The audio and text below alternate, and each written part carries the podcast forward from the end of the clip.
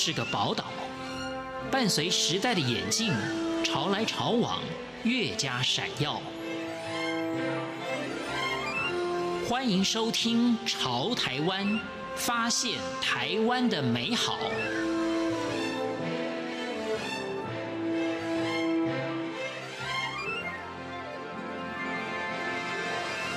听众朋友您好，欢迎您收听《潮台湾》，我是文心。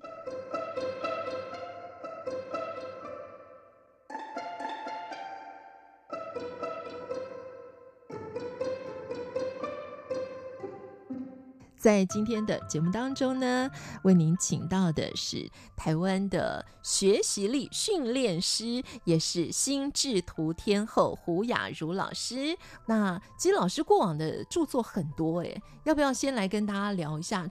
大概是在什么样的领域中呢？我是以学习力为一个主轴，有一个基础的速读课程，好，也是速读的书，叫做《眼脑直印快读法》。但是不管你读得再怎么样，我们都要把读的内容给呈现出来嘛。所以呢，我就也有写过心智图超简单，还有心智图活用术、心智图阅读术跟心智图笔记术。那这四本书都是以如何输出跟创意发想，还有如何做整理资料笔记为主。那还有一本是很类似于心智图，大陆叫思维导图。我们的方法叫做曼陀罗思考法，也叫做九宫格思考法，我都会这样讲哦。它蛮像是我们东方版的心智图，所以对有些人来讲，他比较喜欢用这样的思考法来让自己的思考更有效率。老师刚刚讲到一个眼脑直印这个阅读法，哈，那也就是我们的眼睛跟我们的脑。要直接的连接在一起嘛，是一种比较直觉式的一种阅读的方法吗？对，因为我们一般看书是我看到了文字，我可能在心中念一下，然后我就会有感觉到说，哦，我有专心到喽，我有看到喽，眼到心到，然后我大脑才会理解到。嗯，但是眼脑直音的意思是说，我眼睛直接看到这个语句。我直接脑中就产生相对的意义的反应。我们不要经过心读跟默读这个过程，能够马上去理解文字的内容。所以呢，不管是刚刚胡雅茹老师所提到的任何的方法。我想有一个很重要的关键，就是在于要不断的练习。但是老师刚刚也提到了，在众多的作品当中，其实除了眼脑直印的阅读法之外呢，就是心智图。胡老师呢，在网络上有分享很多怎么样来自己画心智图。那画心智图呢，有一个很重要的基本的配备，就是一张纸跟一支笔。是的，嗯，我们只要有一张空白的纸哈在眼前，然后就准备好你喜欢用的笔，好，任何的笔都行。那么中心的位置呢，我们就先写你想要发想，或者是你想要记录写下来的主要概念是什么，我们就把它放在这张纸的正中心位置。然后我对于这个中心主题的内容，我想法有几大重点。或是我的想法可以分成几大类，我就会有几条主要的脉络。那我们就把第一个概念呢，就写在右上角的地方。写完之后呢，我们就从中心主题延伸出一条线，连接在这个第一个主要概念这边。好，所以心智图是利用线条把两个主要的概念或 keyword，我们把它连接起来。所以线条就是展现我们对于这一个内容的理解程度，然后透过这样子的一个方式啊，我们就可以接着写后面的层次哈，我们所想要写的细节。比如说我看的第一个关键字，好，然后我又会想到有什么样的很重要的讯息，我应该写下来，让以后的我值得再看一遍。好，那我们就把它补充写在第一个关键字的后方。嗯，然后同样的也是用线条连接出来。那如果说呃听得不是很清楚的听众朋友，我们就可以到网络上一样搜寻心智图胡雅茹，嗯，你们就可以看到我的一个示范教学的影片。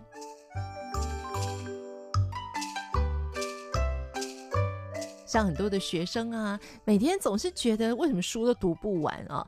那如果你是一个每天书都读不完的人的话，你可以来练习使用这个心智图法，那你就不用一遍又一遍的再回去读你书中的内容。那要考试的前夕看一下这个心智图，就可以抓住重点。没错，嗯，因为我们的课文一般都是密密麻麻的语句嘛。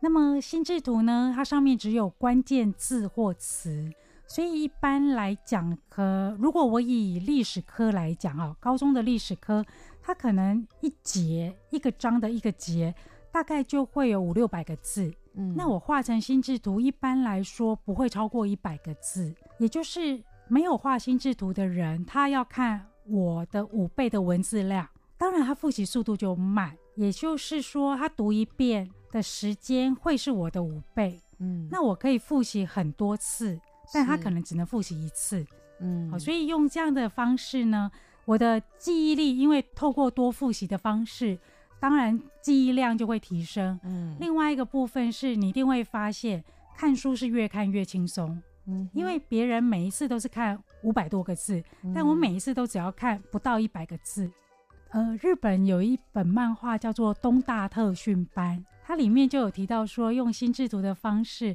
来协助呃故事里面的这一群高中生，用半年的时间考上东京帝国大学。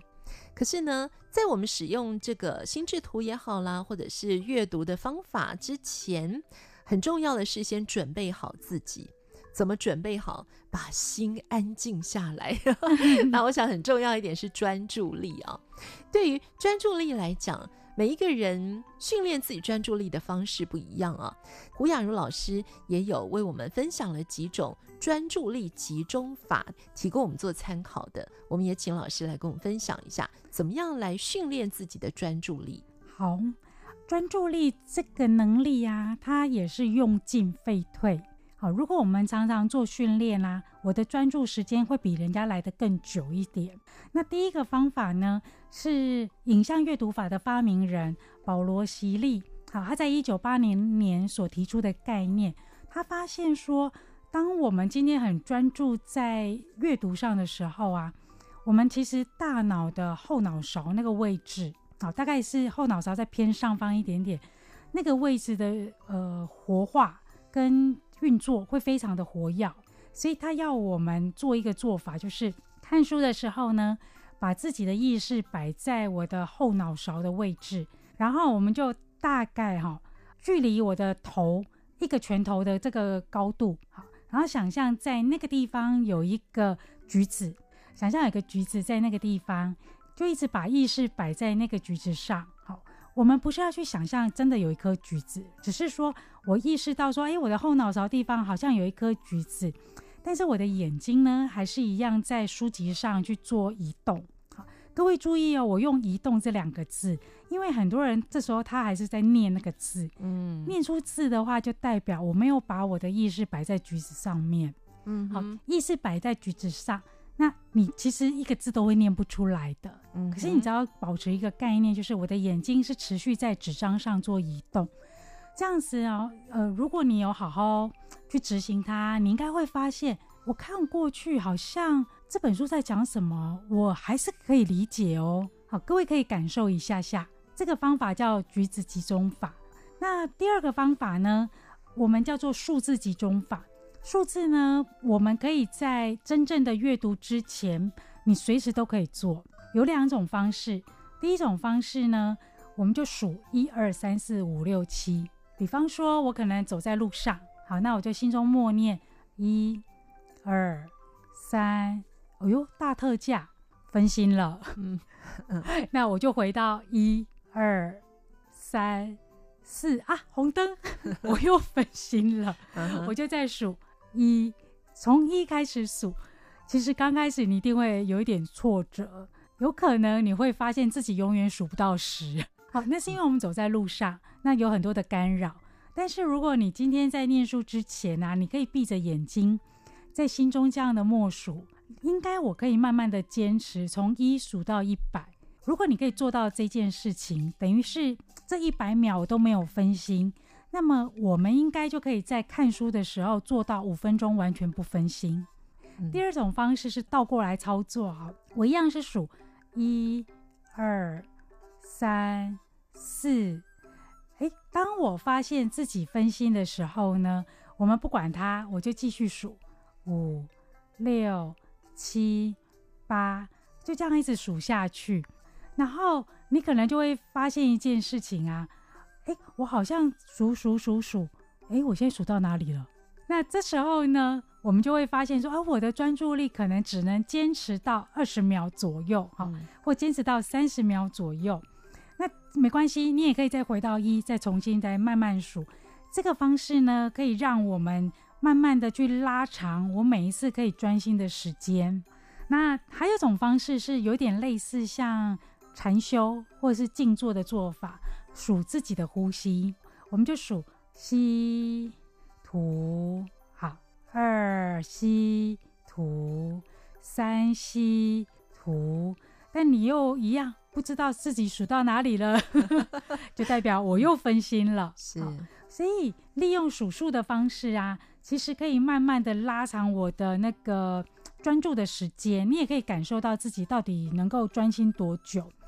那还有一种方式啊，我觉得是比较难的，哈、嗯，纯粹个人觉得比较难。我要开始坐在那边，什么都不要想。哦，那太难了。因为我们一静下来啊，大家就会开始，哎，那我接着要干嘛呢？哦，快中午了，我现在肚子有点饿，反而杂念超级多。是是是，真的。所以学习静坐，嗯，我觉得对大家是很有帮助的。那一般的冥想，它会要我们去想象。那这个静坐，我们是什么都不要想，也不要去数呼吸，然后你可以用一个计时器，好，没有声音的计时器，就摆在旁边。当你做到说：“哎呦，我有点烦躁，哎，我不想再做下去了。”看一下时间，我坦白跟各位讲，刚开始我连三分钟都不行。嗯。当我可以练习到坐在那边三十分钟，我都可以很专注的时候呢，我们应该就可以在两个小时之内非常专注的把一本书看完了。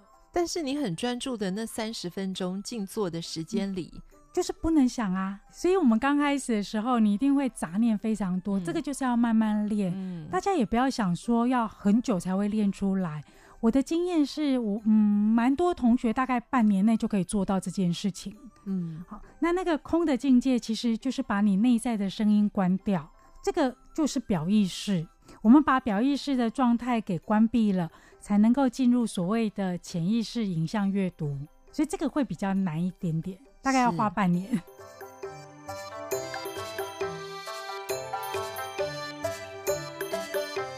既然今天我们提的是阅读，当然你要选什么样的书来阅读，到底该怎么样选呢？